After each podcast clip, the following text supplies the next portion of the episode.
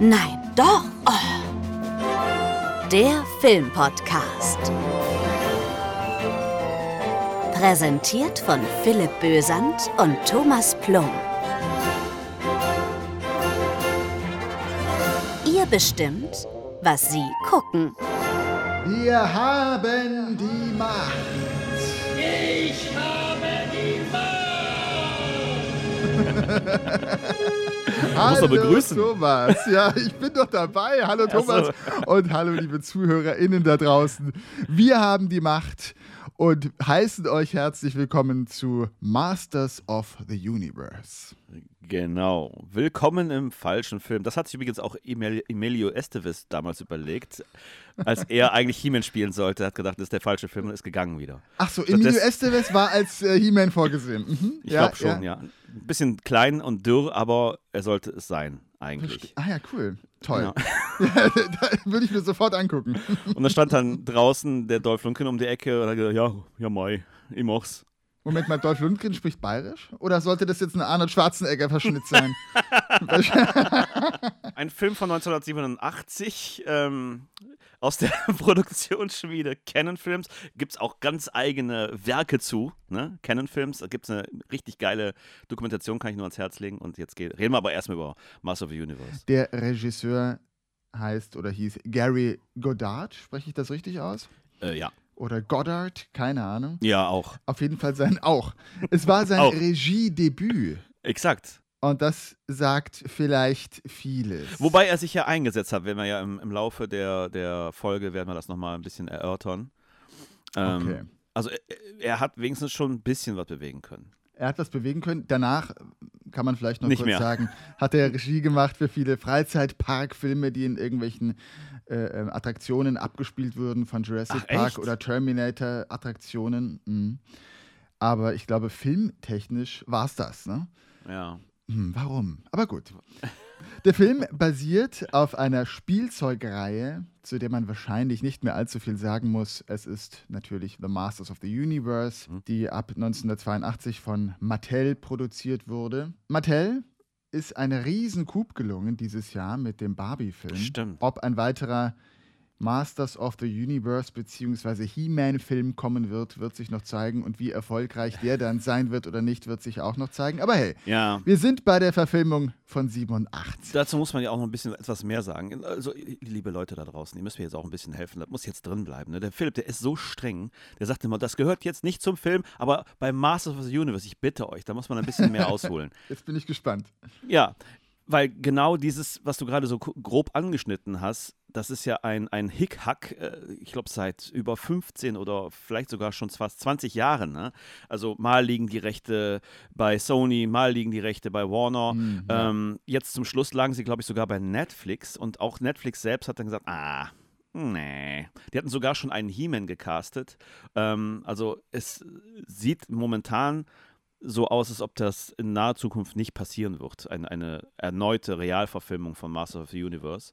Aber man muss natürlich auch so ein bisschen ausholen, finde ich. Master of the Universe ist natürlich ähm, so ein Ding der 80er, ne? Angefangen mit den Figuren, dann gerade hier in Deutschland super populär die Hörspiele und gerade die deutschen Kids Ende der 80er, Anfang der 90er, die waren extremst He-Man angefixt. Und das natürlich auch aufgrund der Europa-Hörspielserie, die ja übrigens ähm, die ersten Folgen frei Schnauze geschrieben wurden.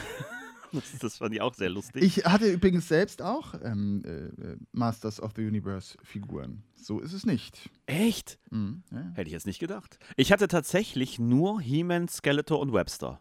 Ja, ja, ja, das könnte so hinhauen. Also allzu nicht. viel hatte ich auch nicht, aber ich hatte welche. Und die Serie habe ich natürlich sehr gerne geguckt, die Zeichentrickserie. Genau. Die Comics kannte ich nicht und die Hörspiele hatte ich auch ab und an natürlich gehört. Ah, Comics, da sagst du was. Da machst du jetzt ein Fass auf. Ich hatte mal einen Comic, wo Superman auf He-Man trifft. Ach, Und ja, das war in so einem, in so einem Superman Extra und das hab, diese Ach, cool. Story, die hatte ich so geliebt und meine Oma hat das Comic weggeschmissen. Schandfleck. Und dann weg damit. und danach hat er sie unter sich gelassen, ne? Meistens. Vor Schreck. Genau. Und natürlich war das dann auch damals so, dass man das so am Rande mitbekommen hat, dass da eine Realverfilmung kommt. Und habe schon als Kind gedacht, naja, besser als nix. ja, gut, okay. genau. Und jetzt kommen wir zum Film. Ja, Entschuldigung. verrate nicht zu viel. genau. Aber auf eben solchen Comics, die es dann gab von The Masters of the Universe, basiert auch dieser Film. Das sollte man vielleicht vorweg sagen. Mhm. Denn dieser Film hier hat mit der TV-Serie so gut wie gar nichts zu tun. Es gibt, man könnte fast schon sagen, zufälligerweise eine Handvoll Parallele und das war's auch schon. Richtig. Ich finde, das sollte man durchaus berücksichtigen, weil diesen Film zu beurteilen und dann zu dem Fazit zu kommen, das hat ja nichts mit der TV-Serie zu tun, funktioniert halt nicht, weil der Film eben wirklich auf der Spielzeugreihe von Mattel basiert. Bevor wir jetzt in den Film reingehen, würde ich gerne ähm, die Indesangabe den Leuten da draußen mitteilen. Ähm, Stimmt, ganz vergessen. Auf dem fernen Planeten Eternia strebt der böse Herrscher Skeletor nach der alleinigen Macht über das Universum. Nur noch He-Man und seine Mitkämpfer Man-at-Arms und Tila stellen sich ihm in den Weg. Durch ein zufällig geöffnetes Tor können sie zur Erde flüchten. Doch Skeletor kennt kein Erbarmen und verfolgt seine Widersacher bis auf den blauen Planeten. Dort findet schließlich die Schlacht zwischen Gut und Böse statt.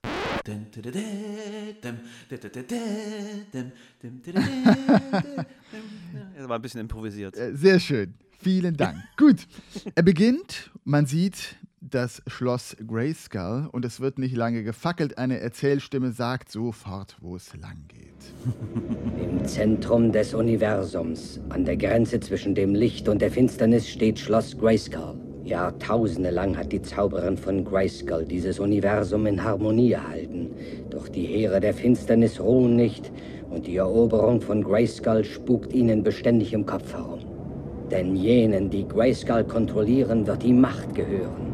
Die Macht, die Größten zu sein. Die Macht, allmächtig zu sein. Denn mit dieser Macht ist man Meister des Universums.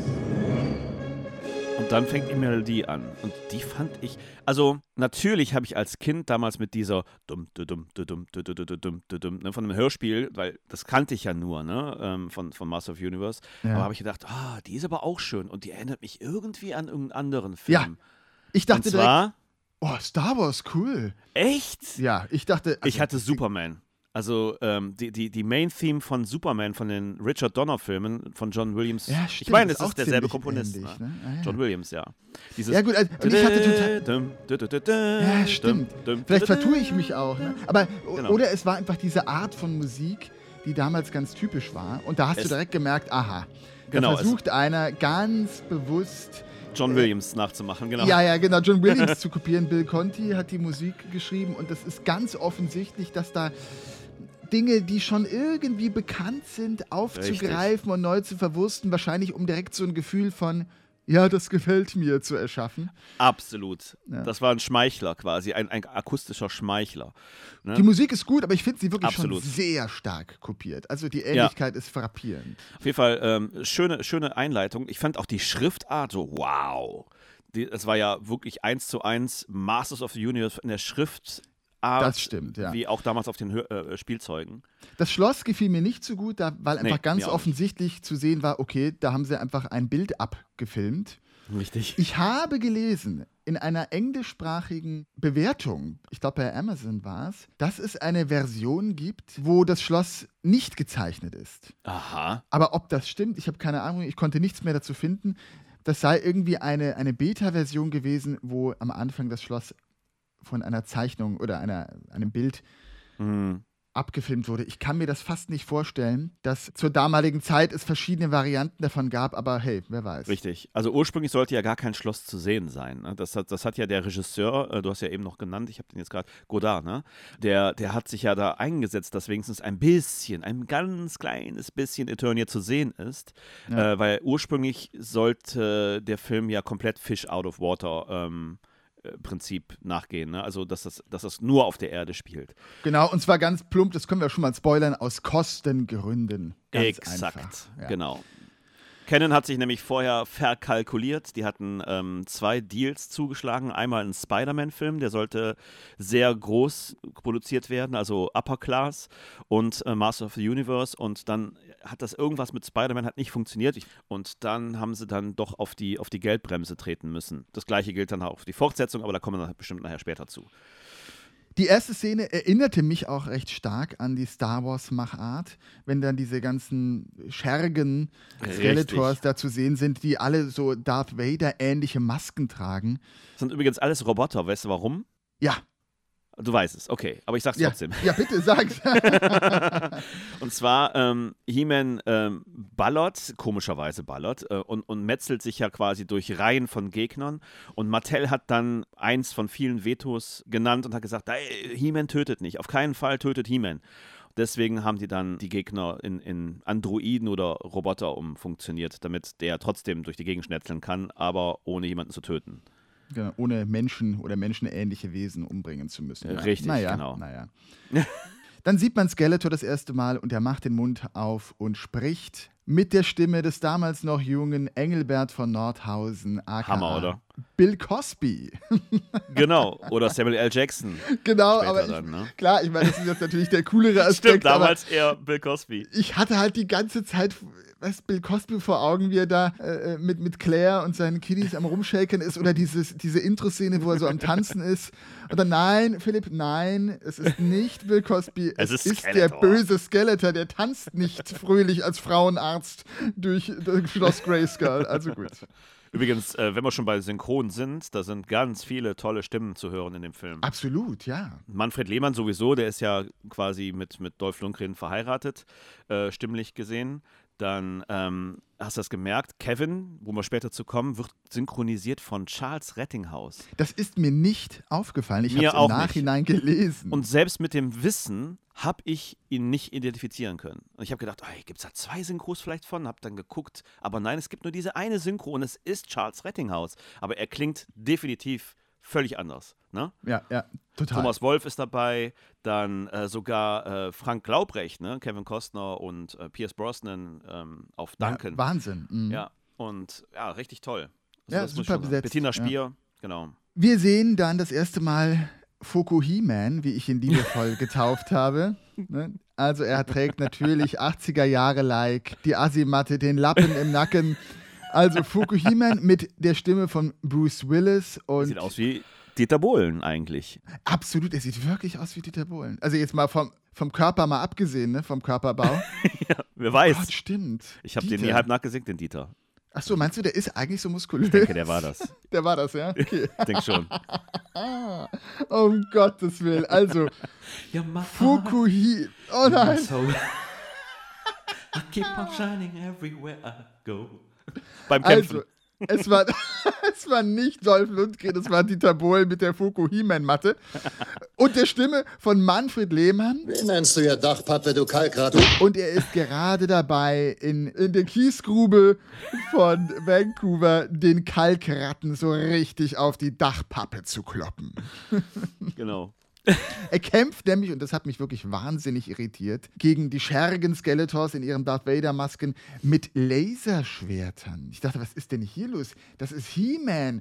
Der hat doch bitte sein Schwert und seine Fäuste, aber wo kommen denn plötzlich die Laserwaffen her? Es war- hat mich irritiert. Ist das so im Original?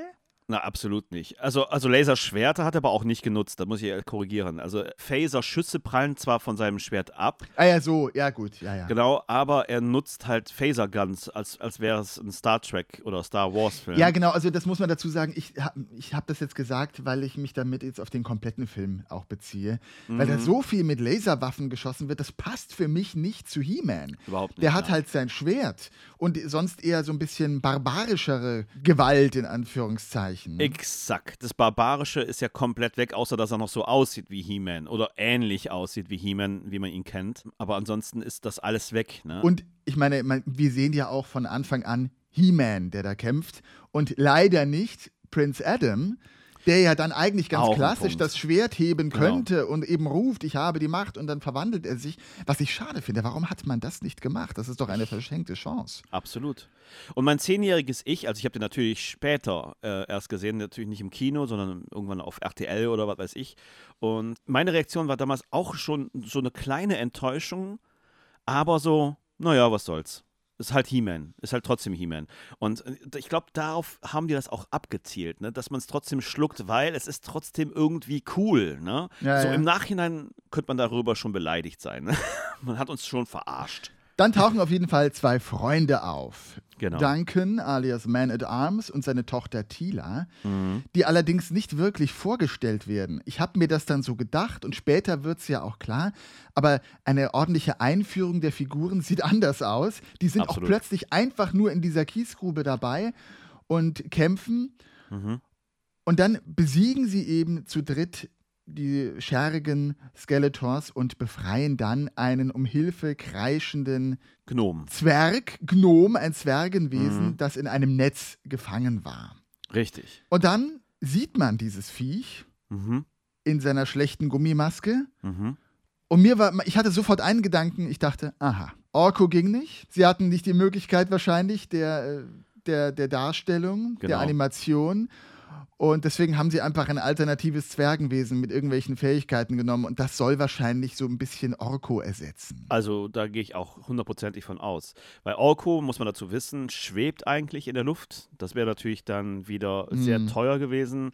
Auch die Maskerade bzw. das Kostüm Orkos ist ja auch so, so, so leer. Also der hat, glaube ich, ähm, Ja. ein schwarzes Gesicht unter, einem, ein, unter einer Kapuze, unter so einem Hut, Zaubererhut und, und trägt so ein, so ein Kleid. Und das ist, ich glaube, das wäre einfach alles super schwer gewesen, das darzustellen. Komm, auf der anderen Seite Skeletor, ja, dem sie anstatt irgendeines geilen, knöchernen Skelettgesichts einfach so eine, so eine Gummimaske angefertigt haben, die annähernd einem Skelett nachempfunden ist, aber weich ist, als wäre es als wär's Silikon, was es wahrscheinlich auch war. Ja, wahrscheinlich. Also, also ich finde den auch null angsteinflößend. Ne? Echt? Wow. Also weißt du, ein Mann mit einer Gummimaske in der Stimme von Bill Cosby und du hast Angst? Deine Mutter bat mich hier raufzukommen und dich umzubringen. Nee, nee, Angst nicht, aber ähm, auch, auch heute, Du hast unter dir gelassen. das mache ich aber eigentlich immer. Ähm, so. Ja, gut. Bei Bill Also- Cosby kann man heutzutage auch, äh, egal. also die Maske, sowohl von Gwildor, da habe ich ja auch schon so ein bisschen gezuckt, und auch die von Skeletor für die Zeit von damals, die finde ich schon sehr bemerkenswert. Na gut, ja. Ich finde es ein bisschen schade, ich meine auch wieder hier das Thema HD. Du siehst leider bei Skeletor jetzt dieses schwarze Netz an der Nase darunter. Stimmt, ja. ne? Und das ist ein bisschen schade, aber ich finde die von der Machart her, also Frank Langella erkennt man eigentlich nicht, finde ich. Nein, nein, das Der stimmt. ist, der ist ja. völlig entstellt. Und ähm, aber das Gesicht, das sieht schon stark aus. Dann gehen die drei in seine Höhle und hier sind wir wieder in der Phantasialand Silbermine. Wir suhlen uns in einer Pappmaché-Welt, das dann eben so die Tüftel-Erfinderhöhle von Gwildor darstellen soll. Genau. Im Hintergrund sieht man übrigens Harrison Ford laufen, so. Oh, Ja, genau, könnte sehr gut passen, richtig. oh, sorry, falsches Set. Und äh, ja, da hat er nämlich eine besondere Erfindung gemacht, von der Gwildor erzählt. Er, Richtig. erfindet, er erfand nämlich den kosmischen Schlüssel. Die Töne dieses kosmischen Schlüssels können den Weg in die Galaxie freimachen. ja. Und somit hat er versehentlich den Weg von Skeletors Schergen auf die Erde freigemacht. Ups. Die Melodie vom kosmischen Schlüssel übrigens komponiert von Dieter Bohlen. Richtig. Und als er dann die Musik fertig hat, haben sie gesagt, ach, weißt du was, zieh das Kostüm an, du bist jetzt auch He-Man. Richtig, genau. Ja, ich Geldprobleme. Der Gary Goddard äh, hat gesagt, komm, wir können uns das nicht leisten. Dieter, mach du den He-Man. Let, let's take the, the, Dieter Bohlen from Germany uh, over there, here. Man darf hier keine Fragen stellen. Nein. Also ich, schon der Anfang, den wir uns ja vorhin kurz angehört haben. Im Zentrum des Universums steht Schloss Grayskull. Jene, die Grayskull kontrollieren, haben die Macht und sind damit die Meister des Universums. Da könnte man auch fragen, hä, wa warum? Weil er da sitzt. Ja, weil er da hockt. Also deswegen, man darf keine Fragen stellen und deswegen stellt man auch keine Fragen. Okay, kosmischer Schlüssel, der Musik macht und äh, den Weg durch die Galaxie frei macht. Okay, wir nehmen alles so hin, wie es ist. Ich, ich meine, das darf man bei solchen Filmen ja sowieso nicht fragen, warum der das überhaupt erfunden hat. Was hat er denn vor? Was, was, was? Ja gut, Moment, das erklärt sich ja. Es ist Dieter Bohlen, der wollte ein neues Synthesizer-Instrument erfinden äh, und äh, das ist der einzige Grund. Genau. Aber just in diesem Moment, ne, wo er You My Heart, You My Soul anklampfen will, stürmen Skeletors Truppen die Höhle. Aber He-Man, Gwildor und die beiden anderen konnten flüchten, nämlich ins Schloss, wo sie auf die Zauberin treffen, die es auch noch gibt. Überraschung. Ja. die allerdings gerade in einem Energiefeld gefangen wird. Die Zauberin. Die haben sie auch irgendwie reingequetscht, ne? Also so wirklich äh, einen Sinn, dass sie überhaupt dabei ist, gibt's ja nicht. Aber ich wollte eben noch was zu dieser Stürmung sagen. Ich finde das so lustig. Das ist ja eine relativ überschaubare kleine Höhle. Ne? Und die, die gingen ja durch so eine Art, wie so ein Felsen vor dem Eingang geschoben. Genau. Und die kriegen also nicht mit, dass sich eine 50 Mann starke Armee davor sammelt und, und dann einfach reinkommt. Das fand ich so lustig. Hat mich irgendwie an das Leben des Brian erinnert, diese Szene, wenn die da auch diese, Ja. diesen Raum Ja. stürmen. Also ist leider, ist, ich wurde oft an entweder Monty Python, Leben des Brian, oder auch an Spaceballs erinnert, sogar noch Stimmt, häufiger. Stimmt. Äh, Spaceballs. aber halt auch wegen der Zeit und der Machart, weil Voll. die Kulissen alle genauso aussahen, diese Pappmaché-Wände und die Helme von den Schergen, das war halt auch wie Lord Helmchen, ne? Du siehst doch Ja, immer das beziehungsweise- Plastikwippen und so. Beziehungsweise die Armee von Lord Helmchen, die sieht wirklich genauso aus. Von, von Genauso Spaceballs. aus, haben sie bestimmt wiederverwendet.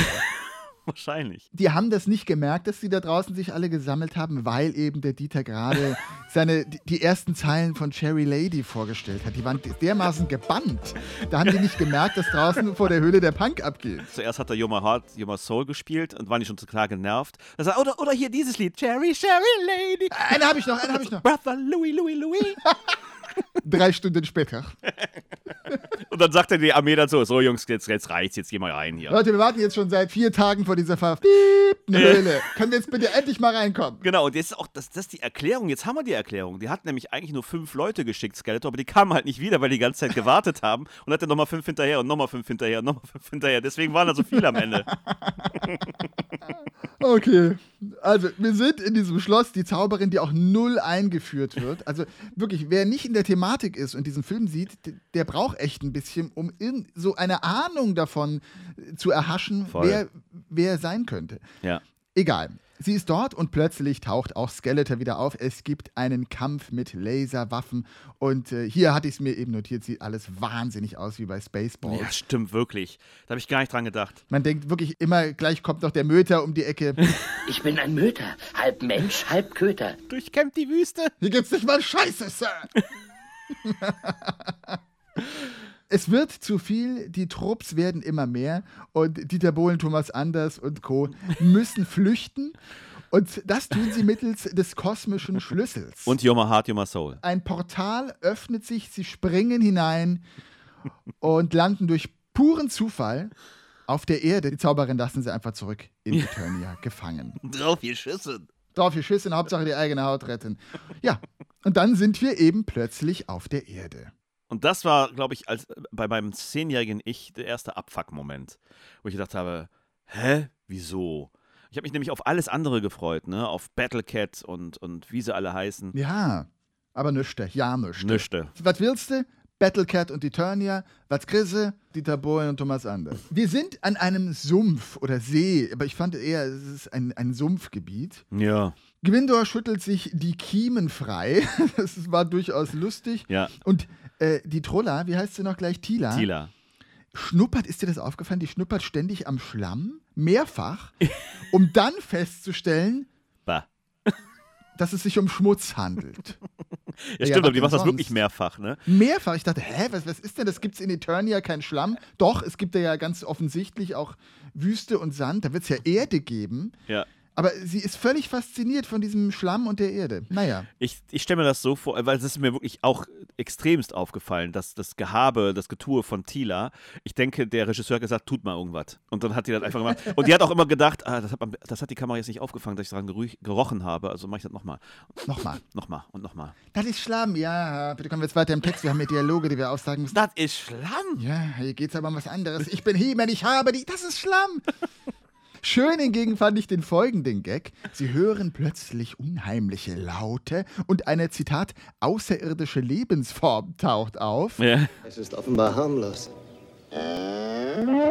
Was für ein grässlicher Schrei. Und dann kommt eine Kuh aus dem Gebüsch. Ich, ich mochte auch dieses, ähm, diese, diese Linseneffekt mit der, mit der ähm, also diese umgekehrte Linse macht man schon mal gerne in Filmen, dass die Nase dann noch größer, der, Genau, ja, ja, das, fand war echt, das war nicht ganz witzig. fand ich auch gut. Ja. Gwildur versucht doch mit der armen Kreatur Kontakt aufzunehmen. Vielleicht kann ich mit der armen Kreatur in Verbindung treten. Wildor. Das war dann nicht mehr so lustig. Ja, naja, gut. so in die Länge gezogen. Wenn der Witz durch ist, wenn der Witz durch ist, nochmal weitermachen. Genau, wenn der Witz durch ist, einfach weitermachen. Du musst ja irgendwie auf die Länge dieses Films kommen. Also, die machen natürlich das, was man auch aus diversen Horrorfilmen kennt und was man im realen Leben niemals tun würde. Sie haben keine Ahnung, wo sie sind. Keine Ahnung, noch nicht mal auf welchem Planeten, wie gefährlich das Ganze ist oder nicht. Gibt es überhaupt Lebewesen dort, außer dieser sonderbaren Kuh? Man weiß es nicht, aber was tun sie? Sie teilen sich erstmal auf. genau. Wohin? Völlig egal, spielt keine Rolle, aber Einfach sie gehen erstmal. hauptsächlich andere Richtungen. Genau, hauptsächlich in irgendwelche Richtungen. Gut, also ab in die Büsche. Aber jetzt haben wir erstmal einen Cut und der Zuschauer wird in ein völlig anderes Setting katapultiert. Nämlich befinden wir uns jetzt in einem Diner. Richtig. Und dort lernen wir, lernen wir unter anderem Judy kennen, die ihren letzten Arbeitstag dort hat. Sie will aufbrechen nach Jersey und dort nochmal ganz von vorne anfangen, den Trist der amerikanischen piefigen Kleinstadt hinter sich lassen und nochmal ganz neu beginnen in einer anderen amerikanischen piefigen Kleinstadt. Die mit Sicherheit auch einen Diner haben. Richtig, genau. Also das sind so, so diese, diese äh, heiligen Regeln der 80er Jahre American-Klamotten. Ne? Also erstens, es muss ein Diner da sein Stimmt. und dieses Neustarten, irgendwo anders. Hauptsache weg von da, wo man gerade ist. Also man, man fühlt sich sofort zu Hause in diesem Film. Ja, gut, aber ich glaube, da hat sich dieser Film insgesamt an sehr vielen Klischeeschubladen bedient. Ja. Das hat man alles so einmal zusammengerührt. Aber gar nicht mal so schlimm, Nö. ehrlich gesagt. Nö. Aber gut. Also, sie hört eben auf, ähm, es fällt ihr schwer und ihr Musikerfreund Kevin, Mhm. der holt sie ab und dann war ich kurz irritiert. Sie fahren nämlich erstmal zum Friedhof, aber das ist ganz schnell erklärt. Sie erzählt es nämlich auch ihrer ähm, noch Mitarbeiterin. Mhm. Ihre Eltern sind bei einem Flugzeugabsturz vor gar nicht allzu langer Zeit, erst vor wenigen Wochen ums Leben gekommen. Und deswegen will sie vor ihrem Neustart in Jersey nochmal ihre Eltern mit ihrem Freund Kevin auf dem Friedhof besuchen. Genau. Um danach dann zum Schulball zu fahren, das wird alles schon in dieser Fahrt erzählt, ne? Und ähm, Mhm. weil da- das ist natürlich auch obligatorisch, ein Schulball. Ähm, Da haben wir es wieder genau, das nächste Klischee. Richtig, Mhm. obwohl man keine, keine Schultätigkeiten in dem Film sieht. Ne? Also sie geht nicht zum Unterricht oder sowas, sondern geht einfach nur zum Schulball. Das ist ein bisschen weird. Ähm, Mhm. Ja. Genau. Ja, und man merkte hier auch, Freud und Leid liegen wie im wahren Leben sehr nah beieinander. Das stimmt. Aufbruch, Kündigung, Tod der Eltern, Besuch auf dem Friedhof, Schulball, hey, und ab nach Jersey. Genau. Aber im Gebüsch vor dem Diner äh, treffen sich Man at Arms und Tila gerade mit Gwildor, obwohl sie sich ja aufgeteilt haben, aber Hubela, Die Nase hat sie zusammengeführt. genau, im Gestrüpp treffen sie sich wieder. Und Gwildor hat erstmal nichts anderes zu tun, als sich eine Packung Fastfood zu klauen. Das fand ich sehr schön. Moment, Moment. Wir sollten jetzt wirklich kein Klischee auslassen, weil Ja, Gwildo schafft es natürlich nur, ähm, die, die Rippchen zu klauen, weil natürlich in einem Cabrio vor dem Diner ein Pärchen sitzt, was knutscht. Ja, mit, mit Rippchen stimmt. auf der Rückbank. Sehr schön. So, Lisbeth, wir holen uns jetzt ein paar lecker Rippchen und dann. Richtig, Rippchen, ach Gott. Und Gwildor schnappt sich eben die, die Rippchen von der Rückbank. Ich glaube, bringt nicht sogar ähm, Tila noch irgend so ein, so, ein, so ein Spruch, dass sie angewidert ist, dass sie Fleisch essen? Absolut. Die, die fängt erstmal an zu essen, es schmeckt ihr auch und dann sagt sie, was ist das? Und ähm, das ist nämlich der nächste Punkt, den ich mir auch notiert habe. Also Gwildor weiß natürlich nicht, was es ist und Man at Arms sagt einfach, das sind Rippchen. Ich frage mich, warum Sie das Essen auf so kleine weiße Stöckchen machen. Das sind Rippchen. Willst du damit sagen, dass das mal ein Lebewesen war? Ja, stimmt, woher weiß er Woher das? weiß er das? Die kennen doch nicht mal Schlamm. Ja, stimmt, ne? Sie kennen noch nicht mal Schlamm. Aber er weiß Oh. sofort, dass es Rippchen sind. Es riecht nach Schmutz. Äh, richtig, aber die waren noch niemals auf dem Planeten Erden, aber Rippchen kennt er. Sehr lustig, ne? Vor allem, sie findet auch Rippchenessen barbarisch, tötet aber hemmungslos diese ganzen Schergen Skeletors. Da hat sie überhaupt kein Problem mit. Ja, es sind ja noch and auch nur Androiden. Ja, stimmt. Und die isst sie es ja auch lebt nicht. ja. Und es Okay. isst sie dann kaum. und vielleicht nur ein paar Fingerchen. Ja, genau. Wir befinden uns auf dem Friedhof äh, bei Judy und Kevin, die dort den kosmischen Schlüssel urplötzlich finden. Der ist nämlich genau dort gelandet. Was für ein Zufall. Ja. Und ein weiterer Zufall ist, Kevin hebt das Ding auf, glaubt, es sei ein Musikinstrument, weil es so komische Synthesizer-Geräusche von sich gibt Ein Keyboard, genau. und nimmt das Ding natürlich erstmal sofort mit. Vor allen Dingen, ich fand die Reaktion lustig, wo er das dann aufhebt. So, ah, ah, ich weiß, was das ist. Ich weiß, was das ist. Und dann fängt er an so rumzudrücken. Das ist ein Keyboard von den Japanern. die Japaner, genau. Ja, das ist Total zuversichtlich.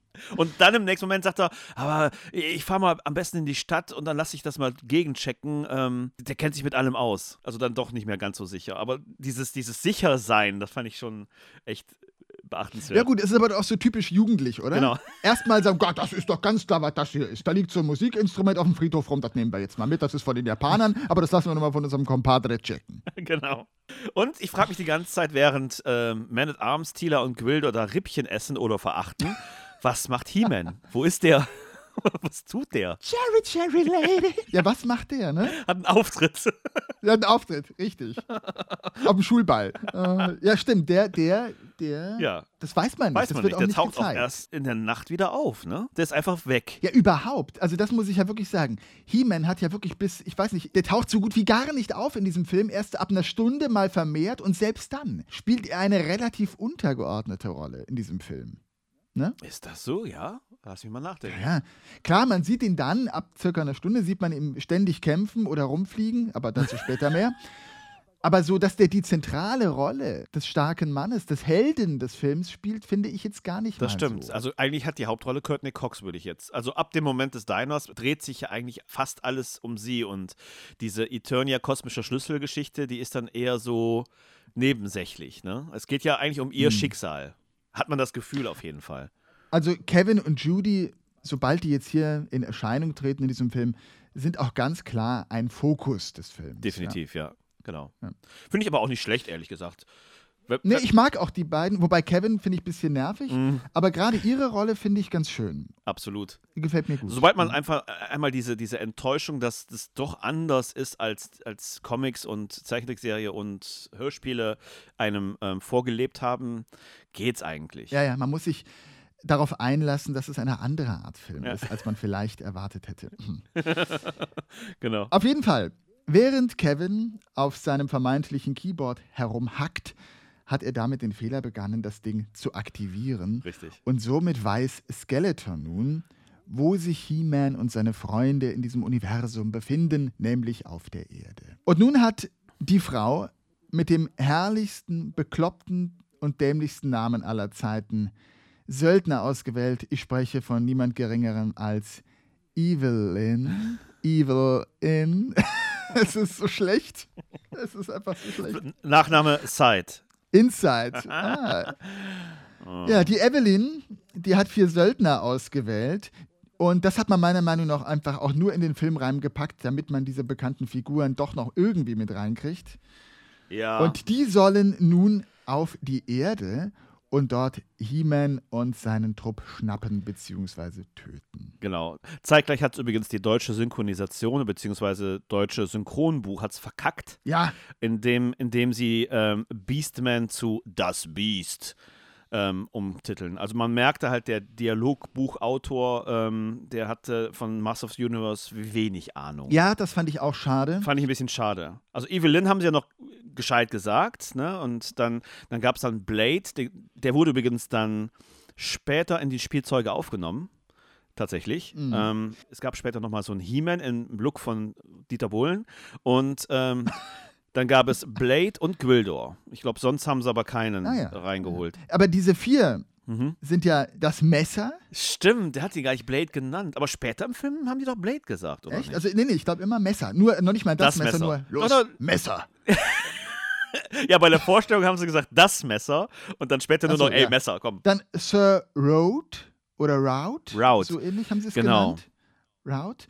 Und dann das wilde Biest statt Beastman. Mm. Das wilde Biest und Kark. Kark, das ist dieses Schlangenvieh, wird immer den Kopf so, ne? Ah ja, ah ja, okay. Mhm. Genau. Also, das sind die vier. Messer, Sir Route, das wilde Biest und Kark. Wobei, das wilde Biest Also zum einen dachte ich erst, okay, wow, willkommen in den 80ern. Mhm. Für mich das wilde tupierte Biest. Und je häufiger ich das wilde tupierte Biest gesehen habe, hatte ich sofort eine Assoziation im Kopf. Chewbacca. Auch das, aber sagt dir der Name Joy Fleming etwas? Ja, Google mal Joy Fleming. mache ich jetzt gleich mal live. Wobei, ich kann dir auch, ich schicke dir ein Bild. Ich schicke dir ein Bild. ja, ich sehe es aber. Das ist doch das wilde, das ist doch das wilde tupierte Biest. Genau, das ist quasi äh, Dieter Bohlen in frisch tupiert und He-Man in schwitzig Dieter Bohlen. Was?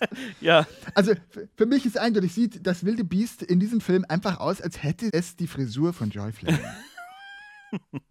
Gott hab sie selig. Ja. Wo auch immer sie jetzt ist, womöglich auf Eternia.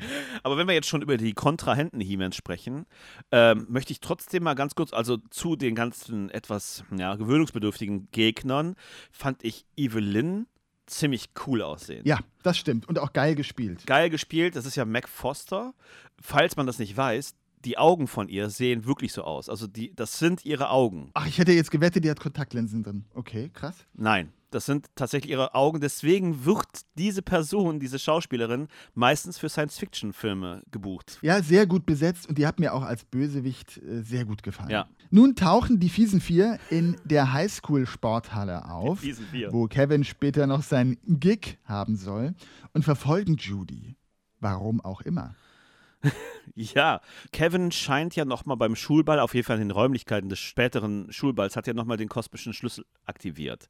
Und Gwildor und auch Skeletor haben dann im Laufe des Films gesagt, dass sobald man diesen roten Knopf drückt, der dann quasi so ein Lichtspiel und eine Melodie ähm, spielt, dann kann man den orten, wo der ist. Also wussten die fiesen vier, wo sich der Schlüssel vor kurzem noch befunden hat. Nur war halt Kevin natürlich damit zu seinem ähm, Musikspezi unterwegs und die Halle ist dann halt nur noch von Courtney Cox besetzt gewesen. Ja, aber weißt du, da, kommt Joy Fleming und Mackie Messer in diese, in diese amerikanische Teenie-Sporthalle. Keine Sau ist da irgendein Mädel, die den Schlüssel offensichtlich nicht hat. Und verkloppen den und Hausmeister. verkloppen den Hausmeister und verfolgen dieses Mädel. Also man völlig irrational. Aber gut. Also erstmal hinterher. Judy läuft davon und direkt in die Arme von Foku He-Man. Erstens, wie He- He-Man die ganze Zeit rumrennt. Er kann ja, also der Schauspieler Dolph Lundgren kann ja de facto dieses kilometerlange Schwert nirgendwo hin tun.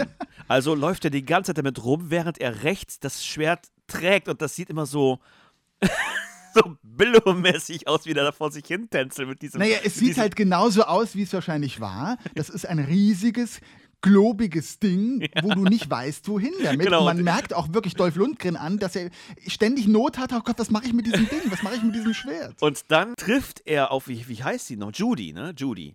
Ähm, trifft er auf Judy, die umarmt den sofort.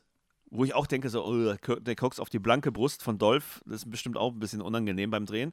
Und er trägt sie weg, aber es ist ja nichts passiert, ne? der trägt die einfach, der nimmt die hoch, so, ah, komm mal her, Mädel. Ja, vor allem, jetzt überleg ja mal, ne, du läufst halt gerade weg, weil du Angst hast. Dann kommt dir ein halbnackter Riese, Mit einem kilometerlangen Schwert. mit, ein halbnackter Riese mit einem kleinen Lendenschurz, speckig glänzend eingeölt, mit einem kilometerlangen Schwert entgegen und einer Fokuhila-Friese äh, als äh, Dieter Bohlen Lookalike. Und du tust einfach als junges Teenager-Girlie nichts anderes, als ihm sofort an die Brust zu springen. Genau. Willkommen in den 80ern. Das ist echt so krass. Und es gibt eigentlich überhaupt keinen Grund, warum er sie überhaupt wegträgt. Ne? Und er ist ja auch dann nicht unbedingt schneller. Ja, vor allem, hallo, er hat die Macht, er, er gilt als der stärkste Mann des Universums. Später stupst er ja noch eine, eine riesige äh, Steinstatue um, aber hier nimmt er sie auf den Arm und rennt weg. Der könnte es doch eigentlich mit den fiesen Vier locker flockig aufnehmen. ja. ja, macht er ja dann auch. Naja, gut. Genau, dann gibt es diesen, diesen Kampf im Hinterhof und Ja, so ein Industriegelände, ne? genau, so, so, so Container, äh, Kartons stehen da rum, also sehr unschön. Und der Kampf, meine Herren, boah, der ist aber lame, ey. Ja, es wirkt sehr unkoordiniert, das Ganze. Als hätte man völlig. Und die haben immer so einen Buddy-Zoom. Ist dir das auch aufgefallen? Du siehst eigentlich ständig den Bauchnabel von, von Dolph Lundgren. ja, echt? Der dreht sich, du, du, du kannst erahnen, der wirbelt gerade mit dem Schwert herum, aber du siehst immer den Bauchnabel von, von, von Dolph Lundgren. Vielleicht war der Kameramann oder die Kamerafrau relativ klein Dolph Lundgren ist ja sehr groß. Ja, So. ja. Oder der Kameramann hat gedacht, hör mal, hat der da Fusseln im Bauchnabel? Warte mal, Da muss ich mal näher ranzoomen. muss ich mal näher ran. Ich bin mir nicht sicher. Komm, ich lass mal drauf stehen. Uwe, Uwe, bitte hoch mit der Linse, hoch, nicht ständig in die Bauchnabel, verdammt nochmal. Genau, und die hatten eigentlich die geilste Choreografie ever, aber der Kameramann hat's verkackt, der Uwe. Der hatte, der hatte so einen Bauchnabel-Fusselfetisch. Deswegen, Ich glaub, der hat einen Fussel. mein Gott, wo habt ihr denn den her? Ist nicht schlimm, ich schalte noch mal ein bisschen drauf. Ja, der hat vorher Pornos gefilmt, der kommt da nicht von weg. Fusselpornos. Das ist sein Fetisch. Ja, also genau, ziemlich unkoordiniert das Ganze. Ja. Als hätte man dann ganz viel gefilmt. Hier wird geballert, da mal kurz mit dem Schwert, da mal wieder hinter einer Kiste versteckt. Und dann hat man es, glaube ich, irgendwie so zusammengeschnitten, dass es halbwegs funktioniert. Genau. Nach der Schießerei sind wir wieder in der Highschool und dort ist inzwischen auch die Polizei angekommen. Kevin und die Polizisten suchen in der Turnhalle überall nach Julie, finden sie aber nicht. Aber jetzt haben wir einen schönen Auftritt, nämlich des Polizisten. James Tolkien, genau. Und er spielt exakt denselben Charakter wie bei Zurück in die Zukunft. Er ist eigentlich derselbe Typ. Findest du? Ich finde total. Ja, gut, er ist, er ist kein Sympathisant, ja, aber er keift jetzt und schreit nicht so viel rum. Du Loser, verdammter Loser, Marty. Findest also, du äh, nicht? Wir sprechen von dem äh, Schulrektor aus Zurück in die Zukunft. Genau. Und hier ist James Tolkien eben der Polizist. Ja, er ist ein ziemlicher äh, unwirscher Typ, aber so schlimm finde ich ihn jetzt nicht. Nein, nicht schlimm, aber der ist so äh, klischeebehaftet natürlich für, für eine Autoritätsperson aus den 80ern halt. Und Hm. er, er hat ja eigentlich die ganze Zeit hackt er auf den Kevin rum. Ich weiß es nicht. Es handelt sich hier um Anstiftung mit Brandstiftung der bösen Stiftung. Und da sagst du, du weißt es nicht. Ja, das stimmt. Ne? Man weiß auch nie, ist es jetzt einer von den Juten oder einer von den Bösen? Auf jeden Fall ist er ein absoluter Over-the-Top-Polizist. Ne? Also kein Polizist der Welt hat sich jemals so aufgeführt wie der. Der ist A, ständig allein unterwegs, hat B, jeden in Verdacht, zückt sofort seine Knarre und ähm, redet ständig irgendwie wirr durch die Gegend. Okay, Lubik. Wo ist die Armee? Halten Sie die Klappe. Die sind sofort wieder abgerückt. Behaupten, es wäre ein Fall für die Verkehrspolizei. Habt ihr noch Lust? Dann kommt. Ne? Auch, auch, auch er stürzt sich auf dieses Ding und sagt, ah, ich weiß genau, was das ist. Ich weiß ganz Ich genau, nehme was mal das ist. an, vielleicht ist der einfach aus einer TKKG-Geschichte einfach rausgestolpert und dann hier bei Masters of the Universe reingekommen. Auf jeden Fall, ja. Also klischeebehaftet sondergleichen. Aber es gibt einen ganz, ganz tollen Satz. Das habe ich mir extra rausgeschrieben. Ja. Officer, wo ist meine Freundin? Sie ist da drin. Wir haben hier gründlich aufgeräumt. Den einzigen Menschen, den wir gefunden haben, war der Hausmeister. Sie haben mich nicht verstanden. Ich war vor zehn Minuten hier, da war sie auch hier. Und dann sagt der Polizist, sie sei nicht da, denn Kann nicht sein, wir sind mit einem deutschen Polizeihund durchgegangen. Das Einzige, was wir gefunden haben, hat er da. kann nicht sein. Wir sind mit einem deutschen Polizeihund durchgegangen. Das Einzige, was wir gefunden haben, hat er da. Das Einzige, was wir gefunden haben. Da war schon wieder so ein Leben des Brian-Vergleich zu derselben Szene. Ich habe ja, ich hab ja eben noch äh, Leben des Brian verglichen mit, wo die die Höhle stürmen von Gwildor. Und ähm, Ja. bei Leben des Brian geht es ja dann so weiter, dass die dreimal in diese, in diese Hütte von Brian reingehen und rauskommen. Wir haben nur das hier gefunden und gibt einen Löffel ab. Aber ist das nicht geil? Das, da kann keiner mehr sein. Wir sind mit einem deutschen Polizeihund da durchgegangen. Und auch hier wieder da, bei der Synchro. Das Einzige, was wir gefunden haben, hat er da. Großartig. Wird heute keiner mehr so machen. Das Einzige. Das ist mehrfach in seiner Rolle übrigens. ne? Stimmt. also, was, was der auf jeden Fall, also die haben den auch so ein. So eine, so eine Fahrigkeit, glaube ich, in der deutschen Synchro noch hinzugefügt. Der sagt nämlich ständig, oder Schlimmeres. Der sagt immer irgendetwas und dann, oder Schlimmeres. Aha. Sonst nehme ich sie Ah, ja, fest oder okay. Schlimmeres oder sonst knall ich sie ab oder Schlimmeres. Immer dieses oder Schlimmeres haben die dem Moment, irgendwie. sonst nehme ich sie fest oder Schlimmeres. Was soll denn das sein? Ich weiß es nicht. Gütiger Feuerkugel. Ich glaube, ich brauche Verstärkung oder Schlimmeres. Aber das sagt er halt ständig. Sonst knall ich sie ab oder Schlimmeres. Was soll denn das? Aber das sagt er wirklich ständig. Sonst knall ich sie ab oder Schlimmeres. Was meinen Sie denn? Ich sperre sie in diese Hütte dort und dann spielen wir Modern Talking 24-7.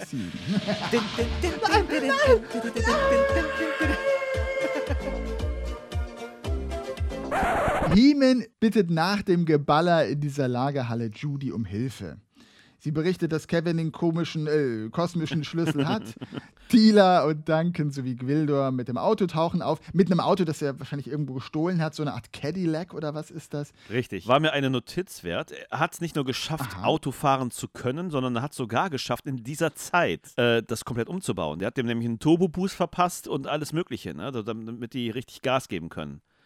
Du hast recht, der kann ja natürlich eigentlich auch gar nicht Auto fahren. Ja, und vor allen Dingen, wann hat er die Zeit gehabt, um diesen komischen Blaster hinten dran zu bauen, damit die halt Gas geben können? Da hätte er die Zeit und die, das technische Know-how lieber nutzen sollen, um äh, sich wieder zurück äh, nach Eternia. Na egal. Skeletor tötet inzwischen aus Wut Sir Rout. Da waren es nur noch drei. Richtig. Wahrscheinlich war der zu teuer von der Maskerade, da mussten die den weg, wegpacken. Weg, zack, vier sind einer zu viel. Wir verlassen uns auf Mackie Messer, Joy Fleming und Karg. Ja. Der spricht auch irgendwie, der taucht am wenigsten auf. Wahrscheinlich haben sie ihn deswegen im Deutschen so genannt. Er ist der Karg. Der ist der Karg anwesend. Und diesmal muss Evelyn auch mit. Die drei Dödel ziehen also mit Ed Evelyn Kevin dann ein Wahrheitshalsband auf. Oh, ja. Nachdem sie ihn nämlich geschnappt haben. Und er führt sie, weil er dann natürlich sofort die Wahrheit spricht, auf Judys Spur. Richtig. Der Polizist hat übrigens inzwischen noch das Instrument einfach mal eben an sich genommen. Dieses ganze Getue um das Keyboard, das ist mir auch dieses Mal wirklich zu viel gewesen. Vor allen Dingen, warum? Warum sollten die, also alle, wie die sich alle so benehmen wegen dieses Gerätes? Genau, also es bleibt ja dabei, sie glauben ja schlicht und ergreifend, es ist ein stinknormales Musikinstrument. Also warum dann so ein Fass aufmachen? Ja, aber wenn es doch stinknormal wäre, warum tun die alle so doof? Genauso wie der Ja. Musik, Mus- Musikmann da in dem Laden. Auch so, oh, oh, oh. Dann geht's auf zu Charlies Musikgeschäft im Einkaufszentrum. Und dort ist auch schon der Polizist. Mhm. Und der fragt Charlie, den Besitzer gerade. Ich habe gehört, du kennst dich mit solchem Zeug aus. Kann das sein, dass das von den Russen? Die spielen nur Balalaika. Das fand ich sehr schön. Balalaika. Ja. Balalaika. Auch wieder Ja, Klischee-Kiste natürlich. schlechthin, aber hey. Vor allen Dingen immer die Russen. Du hast, du, hast, du hast diesmal sogar Aliens als Gegner, aber trotzdem müssen die Russen noch mit rein. Das war halt auch Tja, so. na gut. Und im Jahr 2000, 2023 Ja. sagen wir, jawohl, etwa richtig. Das stimmt. Der Polizist fragt, Darf ich mal bescheiden fragen, aus welchem Zirkus ihr seid? Antworte, mein kühler Blonder, du siehst am intelligentesten aus. Stimmt. also das fand ich großartig, so geil. Da, also wirklich hier äh, ein Hoch auf die Übersetzung. Antworte, mein kühler Blonder. Fantastisch. Ich konnte es leider nicht auf der ja. Originalspur gucken, was sie da sagen, aber das kühle Blonde noch mit einzubauen. Ich ziehe meine 80er Jahre Matte. Das ist halt deutsches Reinheitsgebot. Deutsches Reinheitsgebot, ja, das passt wirklich gut. Ah, Also es ist alles völlig verwirrend. Sie schnappen sich jetzt den galaktischen Schlüssel und verstecken sich im Hinterzimmer von Charlies Music Store. Richtig. Aber Ed Evelyn, Mackie Messer und Tim Toupé stürmen mit ihren Schergen bereits den Shop und es kommt zum Kampf. Und es ist hier ähnlich wirr, aber noch viel explosiver als schon zuvor in der Lagerhalle. Es ist ein Geballer, ein, ein Laserschusswechsel, das dir Hören und Sehen vergeht. Völlig. Alle Instrumente fliegen hops, äh, gehen hops. Es explodiert ständig irgendetwas. Also sie haben da wirklich komplett in die Pyro-Effekte-Kiste gegriffen. Ja, ja, absolut. Also der komplette Klampfenbazar implodiert. Keyboards, Gitarren, Schlagzeuge und Verstärker werden zwischen Lavalampen und irgendwelchen brennenden Feuerpfützen, die man da verstreut hat, damit es überall noch effektvoll brutzelt, in die Luft geballert. Es tat mir so ein bisschen leid, wenn ich in meiner Vorstellung, wenn das ein echter Musikstore wäre, würde Ja. ich da, oh Gott, die schönen Instrumente. Voll. Das tat mir auch dieses Ja. Mal echt weh. Vor allen Dingen, die haben ja, da irgendwas tatsächlich kaputt gemacht, ne? Beim Drehen. Und das ist ja alles nur ein Ablenkungsmanöver. Also damit Dieter Bohlen und seine Band ordentlich abgelenkt sind, kommt Evelyn von der Rückseite des Gebäudes und ist getarnt als Mutter von Judy. Genau. Ich weiß ja ganz genau, dass das Mutter und Vater tot sind, auch wenn das jetzt eine fadenscheinige Erklärung ist, was die, was die Evelyn ihr dann liefert, fand ich schon so ein bisschen. hm, Ja, auf der anderen Seite bedenke, Judys Eltern sind wirklich noch nicht lange tot, die sind erst vor wenigen Wochen verstorben. Also ehrlich gesagt könnte man dann eher kritisieren, dass die den Film ziemlich unbeschwert durch die Gegend hopst und Abenteuer erlebt, wenn wirklich ihre Eltern vor wenigen Wochen erst bei dem Flugzeugabsturz ums Leben gekommen sind. Dafür ist die mir zu fröhlich, frech und frei, vor allem auch im Diner. Hey, uh, neues Leben, ja, ich werde dich vermissen, Bussi, Bussi. So, aber da kann ich noch irgendwo verstehen, ne? wenn die eine Art Vision ihrer Mutter hat. Hier auf jeden Fall in den dunklen Gassen zwischen brennenden Tonnen und Unrat fällt sie kurzerhand auf Ed Evelyn herein, die ihre Mutter mimt. Währenddessen versucht Gwildur noch im Hinterzimmer Kabuff des Musikladens irgendwie diesen Schlüssel für die Rückkehr zu programmieren. Und tja, Ed Evelyn öffnet eine Schleuse und Skeletor kommt auf die Erde. Ich finde es auf jeden Fall beeindruckend, dass er mit einer, einer Bataillon an Armee-Robotern ankommt. Ne? Also der kommt ja in einem riesen Aufriss, kommt darüber der Junge. Wirklich, das ist eine Hundertschaft, Ja. die da angetrabt kommt Ja. und die ihn da auf einer Sänfte hereintragen. Mit, mit, mit einem unfassbaren Schneckentempo kommen sie angekrochen. Also da dachte ich wirklich, das hat wirklich schon was Komödiantisches gehabt. Ja, wie bei Spaceballs das Raumschiff am Anfang. Ja, wie bei Spaceballs, so wahnsinnig langsam. Man denkt sich, meine Fresse, komm doch mal in die Pötte. Na gut, Stimmt. also dann gibt es schon wieder eine ewig lange Ballerei zwischen He-Man und den Kämpfern Skeletors. Äh, Dann hopst Foko He-Man auf so ein fliegendes Board, wo mich dachte, wo kommt das her und warum fliegt der plötzlich? Ich habe es nicht verstanden. Dann, dann, dann schnappt er sich schließlich mit einem Greifhaken den galaktischen Schlüssel vom Evelyn. Die den auch überhaupt nicht verstaut. Ne? Ja, ja, richtig, genau. Man weiß auch gar nicht, wo ist der eigentlich, wahrscheinlich in der, in der, in der magischen Unterbuchs. Und Skeletor wird schon wieder wirklich in einem Zeitlupentempo durch die dunklen Straßen, die frei von irgendeinem menschlichen Wesen sind, gezogen. Also so ein Aufriss, das ist ja beinahe wie so ein, wie so ein exorbitant großer Rosenmontagszug aus Gölle. Nur ohne die Besoffenen. Genau, kein Schwein kriegt es mit. Die Besoffenen haben sie weggelassen. Ja, also es hat mich auch stark an diese Nachtsequenzen in Back to the Future oder in Ghostbusters erinnert. Da ist auch nie was Das hast los, du ne? nämlich immer diese, da ist nie was los und du hast immer diese spezielle Art von Dunkelheit, die, glaube ich, benutzt wird, wenn du irgendwelche Effekte noch einsetzt. Ja, stimmt. So wie, wie die, dieser, dieser Abflug vom DeLorean, ne? Da, da hast du auch Genau. diese, dieses komische, schummrige Licht. Das ist so eine ganz bestimmte Art von Dunkelheit, mit dem dann irgendwelche Hintergründe eingesetzt werden. Ja, interessant, stimmt. Und da hockt er nun, der Skeletor, wirkt meiner Meinung nach null furchteinflößend, sitzt nur auf seinem Thron rum und gibt Befehle. Typisch Bösewicht eben. Ja. Dann gibt es ein finales Gedrängel auf einem Hausdach, wo alle nochmal gemeinsam rangeln. Mhm. Und Skeletor macht ein Angebot, He-Man solle aufgeben und als Sklave mit nach Eternia kommen. Richtig. Oder alternativ auf der Erde verrotten.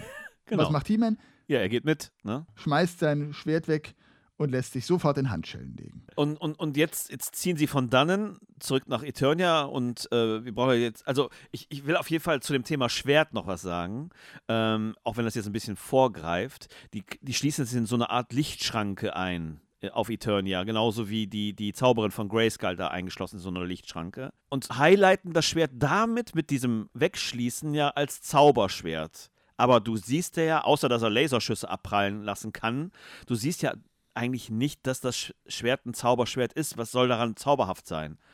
Wenn man die Hörspiele hört, da, da dreht sich eigentlich alles um das Schwert. Das Schwert von Eternia und äh, Adam wird zu He-Man durch das Schwert und bla bla bla. bla. Genau, der, der Genau. hält es ja auch hoch in der Luft und man sieht Richtig. die, die Das macht- Energiestrahlen. Genau, das macht Dolph ja das später auch, aber es hat ja keinen Effekt. Ne? Er ist He-Man und bleibt danach auch He-Man. Und äh, auch das Schwert hat eigentlich überhaupt keine Sonderfunktion, wird aber in diesem Tresor, Lichttresor, weggesperrt für alle anderen. Und, und da denke ich mir so, ah, die haben das irgendwie nicht zu Ende gedacht. Die hatten halt schon Ideen gehabt, um das irgendwie äh, gescheit äh, zu erklären, aber dann haben sie es doch nicht gemacht irgendwie. Das, das macht keinen Sinn. Das fasst den Film ganz gut zusammen. Die Ja. hatten gute Ideen, Ja, aber genau. sie haben es nicht zu Ende gedacht. Das, das stimmt wirklich, ja. Das war der Dolph. Der Rolf, Dolph. ja, Gwildor und Co. sind jetzt mit Kevin und Judy allein und Judy auch noch verletzt. Richtig. Nur die Zauberin könnte sie heilen. Aber leider kommen sie nicht zu ihr nach Eternia, weil der Synthesizer gelöscht wurde. Ups. Genau. Aber, und jetzt endlich bekommt Kevin seinen Heldenmoment in diesem Film. Kann kein anderer, kein anderer auf dem ganzen Planeten hätte diese Melodie aus seinem Kopf rausholen können. Genau, und sie bauen dann an diesem Brunnen, bauen sie dann aus echten Keyboards diesmal und verschiedenen Drähten und Boxen bauen sie ein, ein kleines Mini-Alleinunterhalterorchester zusammen und spielen die Melodie nach. Und ich frage mich übrigens, was, also äh, Skeletor hat ja quasi mit diesen Blitzen geschossen und ähm, das macht er ja andauernd. Ne? Der, später quält er auch He-Man damit. Richtig. Aber ausgerechnet bei Judy hat das irgendwie so eine Vergiftungswunde. Ja. Okay, weiter. Ähm, Äh, Zurück in Eternia. Sie haben es dann geschafft, sind sie im Schloss angekommen. Und äh, Skeletor nimmt das Schwert von Grayskull an sich. Fokuhimen wird in Ketten gelegt, während Evelyn und Tick, Trick und Track zusehen, wie er mit dem Laserpeitschenhieben von Mackie Messer gefoltert wird. Bill Cosby, der alte Sadist, ergötzt sich noch an den Schmerzen des kühlen Blonden und ach, er ist herrlich, wie er ihn leiden sieht. Ich fand das, also ohne Scheiß, also Skeletor ist für mich ja sowieso Highlight des Films. Und ich finde die Reaktion, die Körperhaltung von ihm, ähm, ich meine, ähm, Frank Langella ist ja ein Theaterschauspieler in Wirklichkeit. Und ähm, er hält sich die ganze Zeit diesem Stab fest und guckt immer so halb weg. So als ob er doch zu weich ist, um sich das anzuschauen, dass He-Man gepeitscht wird und dann lauert er immer so und dann irgendwann sagt er, genug! Du siehst halt wirklich, er ist so hin und her gerissen und in dem Moment, wo er anfängt, sich auch zu verwandeln, da sind wir ja auch jetzt angekommen, da fängt er doch an, so ein bisschen theatralisch zu werden tatsächlich und spricht dann zum Beispiel, Wo sind sie? Wo sind sie jetzt, deine Freunde? Erzähl mir etwas über die Einsamkeit des Guten. Sie ähnelt der Einsamkeit des Bösen, habe ich recht? Das ist alles von Frank Langella. Das hat er sich einfallen lassen. Ja, und, und daran merkst du halt auch, dass der eine komplett andere Nuance bekommt. So, also, was heißt komplett, das ist jetzt ein bisschen zu hochtrabend, aber du merkst halt, es ist schon ein bisschen anders. Es ist nicht so dieser typische Bösewicht, ich will die Macht haben, warum auch immer, sondern der ist irgendwie so hin und her gerissen, finde ich. Und das haben die dem, dadurch, dass er so wenig Screentime hatte generell und dadurch, dass, dass die Person Skeletor überhaupt nicht ausgeleuchtet wird, ist das ein bisschen Perlen vor die Säue am Ende, dass er das tut. Aber ich fand das wirklich einen schönen Moment, dass da so ein bisschen was mehr ist als ähm, ich will einfach nur das Schwert haben. Das stimmt, er gibt ihm da wirklich eine theatralische, im besten Sinne, Note. Ja. Das hat äh, äh, Tiefe und sowohl er als, glaube ich, auch die Evelyn haben Anleihen äh, von, Äh, Macbeth, ja. von Macbeth Richtig. mit eingebaut. Genau. Finde ich zwar ziemlich skurril, das in einen Masters of the Universe-Film mit einzubauen, aber dennoch hatte es was und man hat es wirklich in dieser Sequenz von Frank Langella tatsächlich auch gemerkt. Für mich sind das sowieso also die besten besten äh, Schauspieler in dem Film. Also sowohl Frank Langella, obwohl er halt wirklich schwer hatte unter der Maske, und auch Mac Foster fand ich eigentlich so die beeindruckendsten Charaktere des Films. Wusstest du übrigens, dass die Skeletor-Maske noch zwei weitere Male Verwendung fand später? Ah, ja, habe ich gelesen. Und zwar im Raumschiff Enterprise, Aha. das nächste Jahrhundert, und in Star Trek Deep Space Nine wurde die Maske noch einmal eingesetzt. Zum Beispiel einmal ähm, als ähm, Lieutenant Worf auf dem Holodeck mit irgendjemandem kämpft. Das ist dann Ach, so ein Übungskampf, diese genau. Maske, die so leicht verändert zwar, aber es ist exakt die Maske, die sie nochmal benutzt haben. Das fand ich äh, ziemlich interessant. Naja, zum Thema nochmal benutzt, da kommen wir dann bestimmt später nochmal zu. Er hat das Schwert, der äh, ähm, Fukuhiman wird ausgepeitscht und gefoltert und Skeletor ist jetzt in so einer Art Verwandlungsmodus. Er hat jetzt die Macht. Er wähnt sich als Meister des Universums. Ja, als Gott Irgendwelche Lichtblitze, sogar. genau, strahlen aus dem Weltraum auf ihn hinab. Er gewinnt immer mehr an Macht. Er schreit dabei durchgehend, er sei die Macht. Ja. Er sei mehr als die ganze Menschheit, mehr als das Leben. Er sei Gott. Und dann trägt der urplötzlich einen goldenen Helm und hat Laseraugen. Also Richtig. deswegen, ich denke schon, er ist so eine Art Gottheit. Na, ich fand die Kostümierung halt so lächerlich. Das, das, also gerade dieser Helm mit den Hörnern, das, das, das sah irgendwie echt so Billo-mäßig aus. Ja, gut, und, und, und du siehst halt nicht so auch wirklich, dass, dass Frank Langella es schwer damit hatte. Ne? Du siehst halt ständig den Kopf so, äh, äh, du siehst halt den da, damit balancieren beim Spiel. Erst recht Mhm. beim, beim Kampf, wobei es dann ja nicht mehr Frank Langella war, sondern Ja, ähm, Der, der Choreograf. Aber ähm, ich fand das halt so ein bisschen, ja, sah halt blöd aus. Und übrigens hat er sich nicht durch das Schwert verwandelt, weil das steckt ja immer noch in diesem Lichttresor, sondern einfach nur durch die Planetenkonstellation. Das heißt, was Skeletor da empfängt, hätte jeder andere empfangen können. Ach so, ah ja, okay. Genau, es ist einfach nur die, die Planetenkonstellation und er musste quasi wahrscheinlich einfach nur in diesem Moment vor dem Auge Grayskulls stehen. Und das ist, Ja. das ist alles. Also hätte auch quasi, wenn, wenn da jetzt der Kammerdiener von, vom Schloss da vorbeigelangt, wäre der auch zum Gott geworden. Ja, warum eigentlich nicht? Ja. Die Reinigungskraft. Kann er schneller putzen. Jacqueline, was ist denn los? Pass auf, geht er weg, geht er weg, die Blitze. Dann steht da Jacqueline, die gerade mit dem Wischmopp feucht durchgewischt hat, im Schloss Greichkal. Ich habe die Macht. Ja, und He-Man kämpft sich nämlich dann zum Schwert durch und dann entbrennt ja erst der Kampf. Also muss er da auch dieser Schranke da noch rausholen aus diesem, aus diesem kleinen Tresörchen. Ja, und wie erwähnt, zwischendurch sind dann eben auch ähm, die anderen rund um Gwildor, der noch aus irgendwas eine Apparatur gebaut hat, ins Schloss Greyskull teleportiert worden. Mhm. Zusammen mit dem Polizisten ja. und einer kompletten Häuserecke samt halbem Auto. Das sah aber cool aus. Das geht zu weit. Hier darf nur einer ballern und das bin ich. Na schön, ihr hässlichen Vögel, dann darf ich mal mitspielen, ja? So, jetzt gibt's mit der groben Kelle. Ja, ja sehr cool aus. Sah einfach aus wie so ein Modell, aus so einem Modellbausatz. Ne? Hätten sie das da reingesetzt. Naja. Also, im Schloss Greischkall wird wieder ordentlich vermöbelt und geballert. He-Man kippt, wie ich es vorhin schon mal angedeutet habe, eine riesige Statue um. Mhm, richtig. Warum? Äh, das missbraucht, die, diese Statue missbraucht er, glaube ich, als Brücke, ne? Tingelt er dann nicht Ach, nur dann? als Brücke? Ja, ja. Das wird so, das wird so inszeniert, so, oh, er ist so stark, ja, warum setzt er denn seine Stärke die ganze Zeit vorher nicht ein? Und dann sieht man hier, wie oh, diese riesige Statue umkippt und dann nur, um da einmal lulilululu drüber zu laufen. Aber fand ich ein bisschen mit komisch. Ne? Mit dem Schwert in der Hand. Aber er klaut sein Schwert ja zurück und ruft, ich habe die Macht. Da habe ich mich gefreut. Das war ja mehr oder weniger das einzige Mal und die einzige Referenz zum Original. Richtig. Die unser Dieter Bohlen-Verschnitt hier an den Tag gelegt hat. Genau. Ich habe die Macht! Dann gibt es einen kleinen Bitchfight, Mann gegen Mann, Schwert gegen Stab, kühles Blondes gegen den hitzigen Maskenmann. In einer Großraumdiskothek, so wie es auf einmal aussieht, ne? In einer Großraumdisse, das hat was, äh, hat ein bisschen Schultheaterniveau, ja. finde ich jetzt, ne? Also, ei, ei, ei, ei, ei. Und auch da denkst du so, okay, die, die räumen jetzt wirklich das Setting, um den Kampf richtig abzulichten und zu inszenieren und dann ist der auch so billow. Ich meine, es gab sogar Choreografen dafür. Also, zum damaligen Zeitpunkt war dieses Set von Schloss Grayskull das größte Set, das Hollywood seit über 40 Jahren gesehen hatte. Mhm. Also ein großer Aufwand. Das sieht man leider diesem Film null an. Ja, das leider. hätte auch irgendein winziger Raum sein können aus verschiedenen Perspektiven.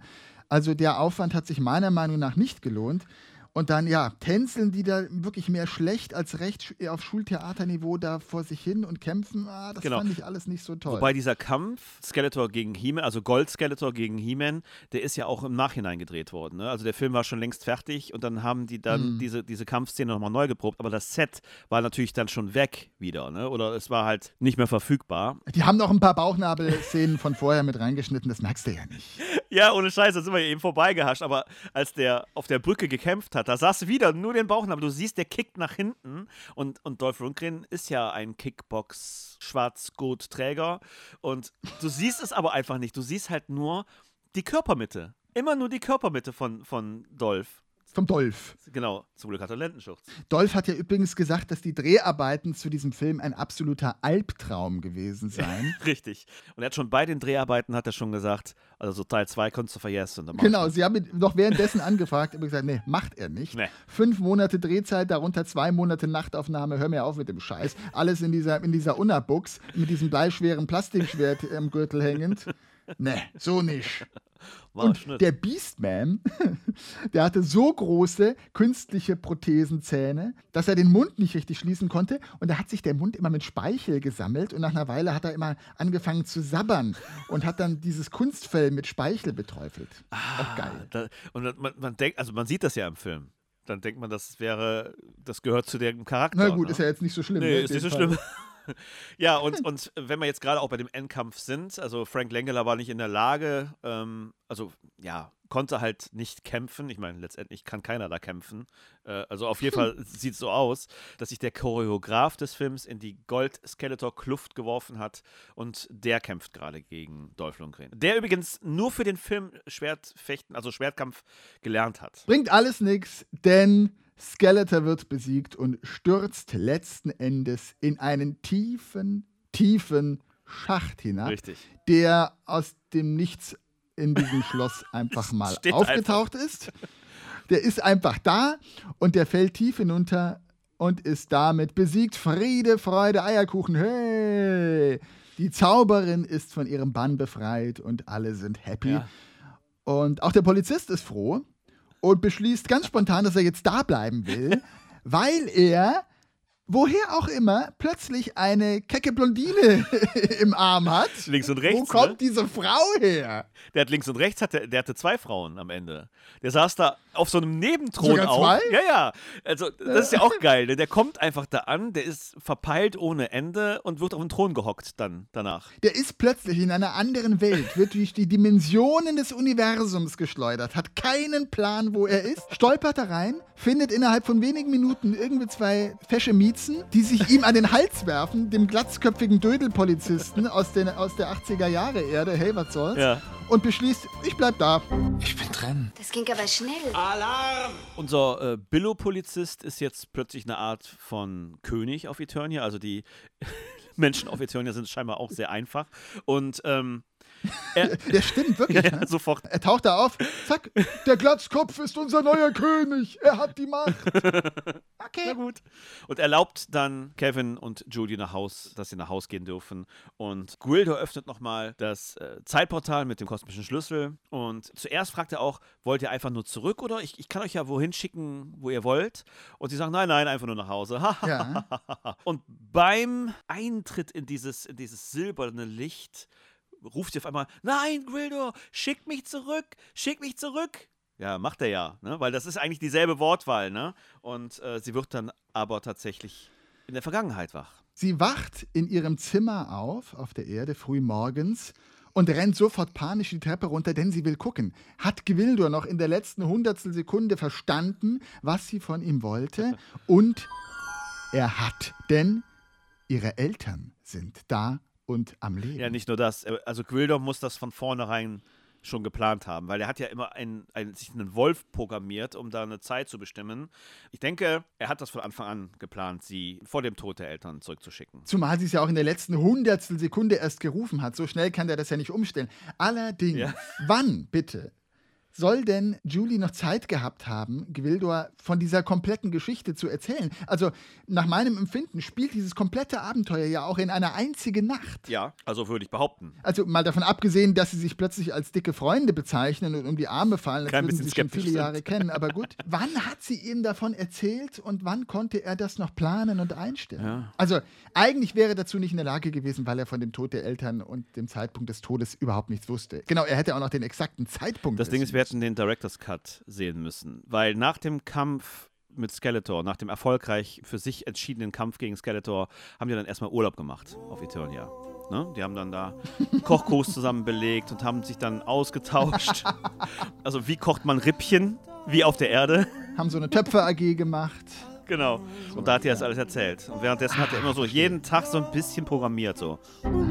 Okay. Ja gut, das haben wir natürlich, das könnt ihr im Bonusmaterial der Steelbox dann sehen. Bonusszenen drei Stunden. Und Julie kommt nach unten, erkennt, dass ihre Eltern tatsächlich noch leben und klaut den Schlüssel des Flugzeugs, weil damit passiert nämlich dann das Unglück. Und das passiert halt jetzt nicht. Sie rennen auf die, also sie rennt auf die Straße, trifft dort auf Kevin. Kevin weiß auch Bescheid und kommt entgegen und sagt: Jodie, lass sie nicht fliegen, um Gottes Willen, lass sie nicht fliegen.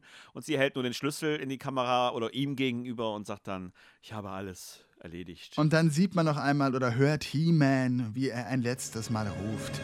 Ich habe die Macht! Und damit endet der Film. Und äh, beziehungsweise der Abspann kommt. Wenn man den sich aber bis zum Schluss reinzieht, dann kommt noch eine ganz kurze Sequenz. Dann taucht nämlich Skeletors Kopf nochmal aus irgendeiner roten Blubbergrütze auf und er ruft: Ich bin wieder da! Ich bin wieder da! Ja. Und in Englisch sagt er übrigens I'll be back, so wie Arnold das auch bei Terminator sagt. Look at my boobies, Jack. Das hat man einfach gemacht, um sich nochmal ein Hintertürchen für eine Fortsetzung offen zu halten, die ja auch geplant war. Richtig. Aber es wirkt schon ziemlich weird irgendwie, ne? Ja, vor allen Dingen der Engelbert von Nordhausen, der sagt das auch echt weird in dem Moment. Der sagt das wirklich so, ich bin wieder da! So ein bisschen albern, ne? Ja, stimmt. Ja, ja. So, so genervt. Äh, ja, wirklich fast schon Comichaft. verrückt. Ich bin wieder da. Also es hat, es hat überhaupt keine Art von Bedrohung Nee. oder Eindringlichkeit, sondern über Hallo Kinder, wollt ihr Crack? ich bin Genau. wieder da. Herrlich. Ja, und vor allem, in was schwimmt er da? Ist es wirklich so ein Pott roter, roter Wackelpudding oder was? Und, Ja. und er ist doch in diese tiefe Schlucht gestürzt. Also, äh, Eigentlich müsste er noch fallen.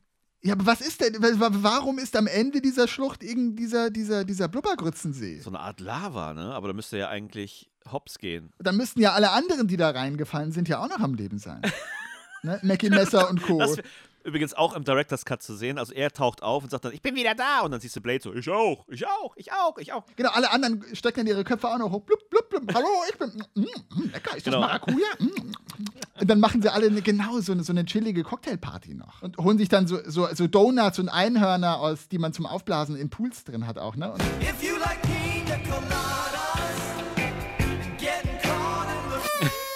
the Katzensaft. Wie will, er, wie will er wieder hochkommen? ja gut, gibt's da unten vielleicht einen Ausgang? So Exit, so ein Schild, so ein grünes. Ja, ja gut, wenn du da weiter paddelst, dann kommst du erstmal in den Whirlpool-Bereich, danach in das Heißwasserbecken, danach ins Kaltwasserbecken und danach musst du erstmal durch die Abenteuerrutsche mit den Loopings runter und dann bist du erstmal im Ausgang vom Spaßbad und kommst dann wieder raus. Genau, also Masters of the Universe Teil 2 wurde geplant. Sie hatten, glaube ich, sogar schon einen neuen He-Man. Genau, äh, der Surfer Laird oder La- La- Laird Hamilton, wie Richtig, auch immer er heißt richtig. oder hieß. Und das Einzige, was noch über die Fortsetzung bekannt war, Mhm. war, dass He-Man als professioneller Quarterback verkleidet auf die Erde zurückkehren sollte. Genau, Flash Gordon lässt grüßen quasi.